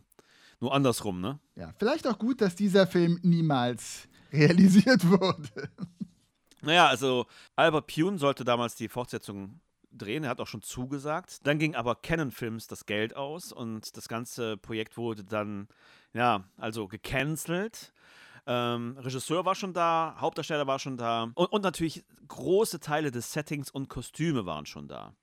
Und dann haben die gedacht, okay, was macht man jetzt? Und dann haben die aus all diesen Versatzstücken für Masters of the Universe 2 haben die dann Cyborg gemacht, quasi einer der ersten Filme von Jean-Claude Van Damme. Aus dem He-Man-Darsteller wurde dann der Bösewicht Fender. Und die haben die Kostüme teilweise genutzt, die haben das Setting teilweise genutzt. Und in Teilen der Welt wird der Film auch Masters of the Universe 2 The Cyborg genannt. Ist natürlich völlig falsch, weil es ein ganz anderer Film ist, aber so ist es dann gekommen. Weißt du, es ist mir völlig schnuppe, ich brauche diesen zweiten Teil nicht. Nee. Ich hätte mir viel lieber eine Langfassung als Fortsetzung gewünscht von He-Man der Saarländer. Bitte? Kennst du das? Nein. Das ist nur das Intro, aber irgendeine eine Truppe, die aus dem Saarland haben das damals synchronisiert. Bei der Macht von Greyschgall. Es ist, es ist total lustig anzugucken. Musst du auf jeden Fall mal reinziehen. Servus, ich bin der Adam. Ich bin mein Vater sein Sohn und der Oberchecker von Eternia. Der Cringer hat auf einmal brutali Ledercup auf dem Kopf und ich hat kein rosa Strumpfbuchse mehr an. Ja, also weißt du, ich kann auf die Fortsetzung von Masters of the Universe verzichten, aber von He-Man der Saarländer, also da hätte ich mir durchaus eine Langfilm-Fortsetzung gewünscht. Das würde ich mir angucken. Stimmt. Ja, Philipp, sprechen wir darüber, wie wir Master of the Universe fanden. Also laut IMDb hatte eine ja, Bewertung von 5,3. Mm, Ja, ist jetzt nicht verwunderlich, finde ich. Du hast den Vortritt. Ich weiß, es gibt viele Hardcore He-Man-Fans da draußen Mhm. und wie ich es am Anfang schon gesagt habe, man darf den Film natürlich jetzt nicht mit der Zeichendick-Serie messen. Mhm. Ich bin jetzt nicht so extrem darin verwickelt und verworren, Mhm. Weswegen ich gut diesen Abstand einnehmen kann, beziehungsweise mich darauf einlassen kann, dass der Film überwiegend auf der Erde spielt. Das ist einfach wenig mit He-Man, wie man ihn kennt, zu tun hat und dass er sich nicht von Prince Adam in He-Man verwandelt etc. pp. Genau. Ich finde viele Sachen schade, äh, einige Sachen sind auch ein bisschen amüsant geworden, aber dennoch fand ich den Film so zum Nebenher gucken ganz, ganz gut. Es war einfach ein 80er Jahre Sonntagsfilm. Genau. Ähm, bisschen Action, bisschen Balla zwar im doppelten Sinne, ähm, aber jetzt auch kein herausragendes Machwerk. Ich meine, über die schauspielerischen Fähigkeiten von Dolph Lundgren, der seine Rolle selbst als Tiefpunkt seiner Schauspielkarriere bezeichnet hat, braucht man nicht allzu viel sagen. Hat er, ja. Mhm. Wow. Wobei ich es auch ein bisschen vermessen finde, diesen Satz, weil es ist sein erster richtiger Film, wo er eine Hauptrolle gespielt Absolut. hat. Vorher war er nur in James Bond im Angesicht des Todes, in Rocky Kampf des Jahrhunderts zu sehen, Genau. in so kleinen Nebenrollen. Aber gut, ich fand ihn schon ziemlich schwach. Und wenn ich auf meiner 1 bis 5 Skala bleibe, dann gebe ich dem Film ein solides Rippchen von Fünfen. Oh. Oh, das ist, äh, ich glaube, das ist nach Cats deine schlechteste Bewertung. Ja, äh, aber nicht, weil ich ihn so grauenhaft finde, aber gut ist er auch nicht. Nee, nee. Also ich fand ihn äh, regelrecht langweilig. Nicht katastrophal, Mhm. aber ich habe mich selber dabei ertappt während des Guckens, dass ich echt ab und zu mal aufs Handy geguckt habe oder aus dem Fenster geschaut habe. Wie gesagt, das ist so ein Nebenherlauffilm. Genau. Der Film ist wie auf Zelluloid gebannte Fahrstuhlmusik für mich. und deswegen kann ich dem nicht mehr geben, weil es unfair anderen Filmen gegenüber wäre. Ja, ein Rippchen gibt's von mir. Warte, ich beiß mal rein. Ja, also äh, bei mir bekommt er auf jeden Fall eine höhere Bewertung. Natürlich hat der mit den Jahren so ein bisschen an, an Magie verloren. Ich habe den als Kind, habe ich den sehr gerne geguckt, obwohl ich am Anfang auch enttäuscht war, weil aus den Grund, Gründen, die du gerade alle gesagt hast, äh, keine Verwandlung von Adam, spielt auf der Erde etc. Aber der war für mich vom Feeling her so, wie die Filme alle damals waren. Ne? Äh, nimmt man jetzt so einen Sylvester Stallone Over the Top oder Karate Tiger, No Retreat, No Surrender, die waren alle so von der, von der Art des Films, waren die alle sehr ähnlich und die machen einfach Ja. nur Spaß. Aber du hast schon recht zum Nebenbei gucken. Ich gebe dem drei von fünf. Wir bleiben bei Rippchen. Ja, dann futter mal drei Rippchen bitte. Auf einmal. Mein Gott, wie hast du denn die drei Dinger gleichzeitig in den Mund gekriegt? Oh Gott. Pass auf, der Knochen, der Knochen. Oh, hat's geschmeckt? ja, Thomas. Ja. Das war Masters of the Universe, aufgezwungen von unserem Gast aus der letzten Folge, Joachim Ziebe. Vielen Dank, Jo. Und äh, wir hoffen, die Folge hat dir trotz manch einer Kritik einigermaßen gefallen. Das Jahr neigt sich mit großen Schritten dem Ende entgegen. Was heißt das denn für unseren Podcast, Thomas? Aber das ist so. Wir haben uns überlegt, dieses Mal machen wir ein neues Glücksrätsche und wir haben vor zwei Wochen haben wir ja ein, eine ad-hoc Abfrage äh, über Instagram gestartet. Und Facebook, über Instagram und Facebook. Ah ja, ja, ja. Und was sind denn eure liebsten Weihnachtsfilme? Und dann haben wir ein zweites Glücksrad aufgemacht. Und zwar das Weihnachtsglücksrad. Und da haben wir all eure Vorschläge eingetütet. Und jetzt würde ich einem Rad drehen, wenn du sagst, du bist bereit. Philipp. Ja, bitteschön. Ich bin sehr gespannt. Ein extra Weihnachtsglücksrad. Wir hatten nämlich keinen einzigen Weihnachtsfilm natürlich auf Genau. der Liste. Und bedanken uns für eure sehr vielzähligen Vorschläge, die ihr gemacht habt. Ich drehe am Rad. Bitte. Klingt immer wie so Tonstörungen, ne? Ja, klingt nicht schön. okay. Und Trommelwirbel. Es sind die Griswolds. Schöne Bescherung. Oh, einer der Klassiker. Also cool. Ich, ich persönlich freue mich. Den gucke ich fast jedes Jahr. Ich mich auch. Ich habe den schon lange nicht mehr gesehen. Vorgeschlagen wurde uns Schöne Bescherung von diversen Personen. Einmal von Birgit, dann Jemi18 und ach ja, der Podcast. Ach ja, cool, unsere Podcast-Kollegen. Wie schön. Ja, sehr Stirb schön. langsam war auch mehrfach. Finde ich immer ganz spannend. Da scheiden sich ja die Geister. Ist Stirb langsam ein Weihnachtsfilm oder nicht? Ich kann den auch sehr gut zu Weihnachten gucken. Also der kam auch mehrfach und naja, tatsächlich Liebe. Schön. Aber hey, äh, wenn wir davon ausgehen, dass es uns noch eine Zeit lang gibt, dann haben wir ja noch ganz viel Zeit, um noch weitere Weihnachtsklassiker zu besprechen. Ach so, ähm, Philipp, Ja? apropos Weihnachten, ne? Ja? Jingle bells, jingle bells, jingle bell rock. jingle bells chime in, jingle Ja. bell time. Dieser Gesang, meine sehr verehrten ZuhörerInnen, läutet hiermit sozusagen das Ende unserer heutigen Folge ein. Wir bedanken uns sehr herzlich fürs Zuhören, hoffen, ihr hattet Spaß.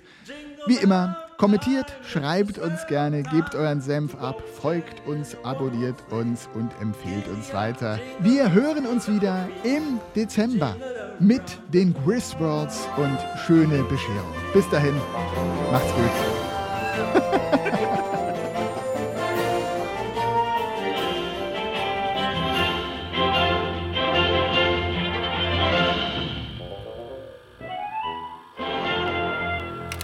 Sie ab oder Schlimmeres. Was meinen Sie denn? Ich sperre sie in diese Hütte dort und dann spielen wir Modern Talking 24-7. Nein, nein, nein!